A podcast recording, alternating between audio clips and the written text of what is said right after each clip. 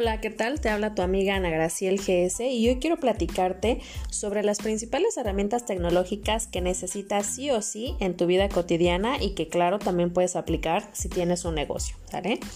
Entonces, mira, este, hay varias aplicaciones que son básicas si tú vas a iniciar en este mundo digital. Y, lo primero de lo, que, de lo que te tienes que crear o de lo que te tienes que apoderar es tener una identidad digital. Es como cuando nacemos que nos dan pues un acta de nacimiento, una curva, es decir, un registro, ¿no? que nos dan la, existencia, por así decirlo, ¿no? En, esta sociedad. Entonces, en el mundo digital pasa exactamente lo mismo. Tenemos que tener una identidad digital. ¿Y, ¿Y qué es lo que nos va a dar esa identidad? Bueno, seguramente si tú estás escuchándome ya lo tienes, pero quiero compartirte esta información porque estoy 100% segura que conoces al menos una persona que no esté utilizando tecnología el día de hoy. Entonces, muchas veces nos piden apoyo y no tenemos el tiempo, la paciencia o, no sé, nos es más fácil decirle, a ver, yo, yo, yo te lo hago en vez de como enseñarles, ¿no? Entonces quiero compartirte esto de la identidad digital para pues poder apoyar a más gente, ¿no? Que, que quiera entrar o que necesite entrar a este mundo digital. Y bueno, ¿qué es lo que tenemos que tener para poder realmente tener la identidad digital? Número uno es un correo electrónico. Que vaya, el correo electrónico es como si fuera nuestro nombre en el mundo digital. Sin un correo electrónico, pues no podemos tener cuentas en redes sociales, no podemos este, instalar o registrarnos en ciertas aplicaciones, incluso ni siquiera podremos configurar o, sincronizar nuestro celular, ¿no?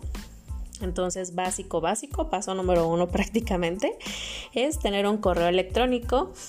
Y yo el que uso y recomiendo, porque pues obviamente hay varios servicios o proveedores de correo electrónico, pero yo el que uso y recomiendo es el correo electrónico de Gmail, por la sencilla razón de que Gmail pertenece a la familia de Google y como seguramente sabrás o a lo mejor no, este Google te permite eh, con ese mismo correo tener acceso a varias aplicaciones, ¿no? Yo les pongo la analogía así que imagínate a Google que es una familia así como la familia García, por ejemplo, familia Google. Y entonces con ese correo de Gmail tú tienes acceso a todos los, los miembros o todos los, los hermanitos de esa familia, ¿no? Y, eso se me hace algo muy práctico. Repito, estamos en un podcast de pragmáticos. Entonces, tener una sola cuenta de correo es muy práctico a la hora de estarte registrando, de recordar contraseñas, de recordar accesos, etc. Entonces, creo, creo que es eh, la principal razón por la que yo uso y recomiendo Gmail, vaya por el acceso que tienes a varias aplicaciones.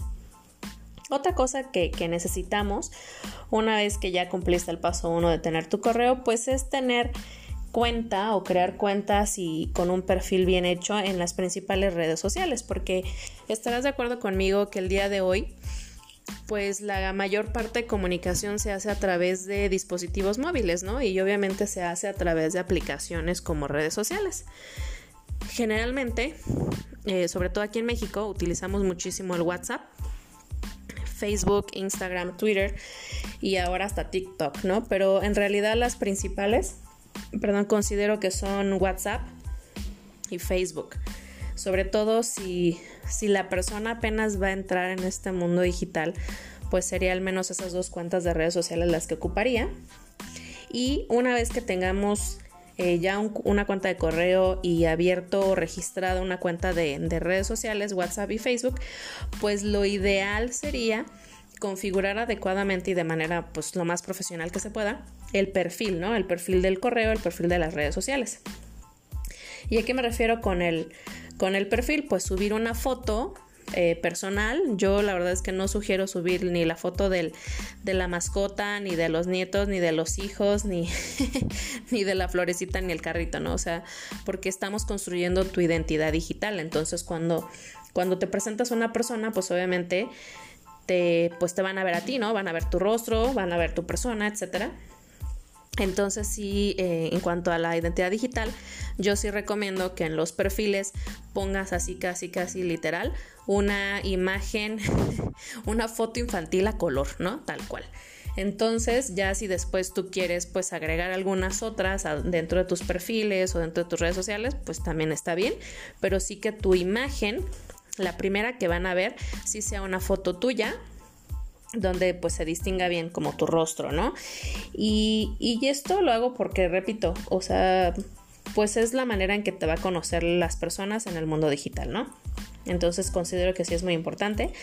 Eh, otra de las cosas es que en las redes sociales pues podemos poner una descripción de quiénes somos, a qué nos dedicamos.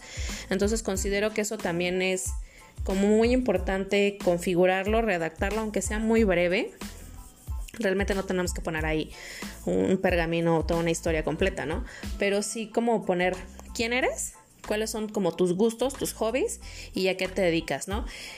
Obviamente mucha gente incluso pone información de más y por cuestiones de seguridad eh, pues debemos evitar poner direcciones, debemos evitar poner pues teléfonos celulares, salvo que, que sea pues información de un negocio, bueno pues ahí obviamente vas a poner la ubicación ¿no? y, y el contacto.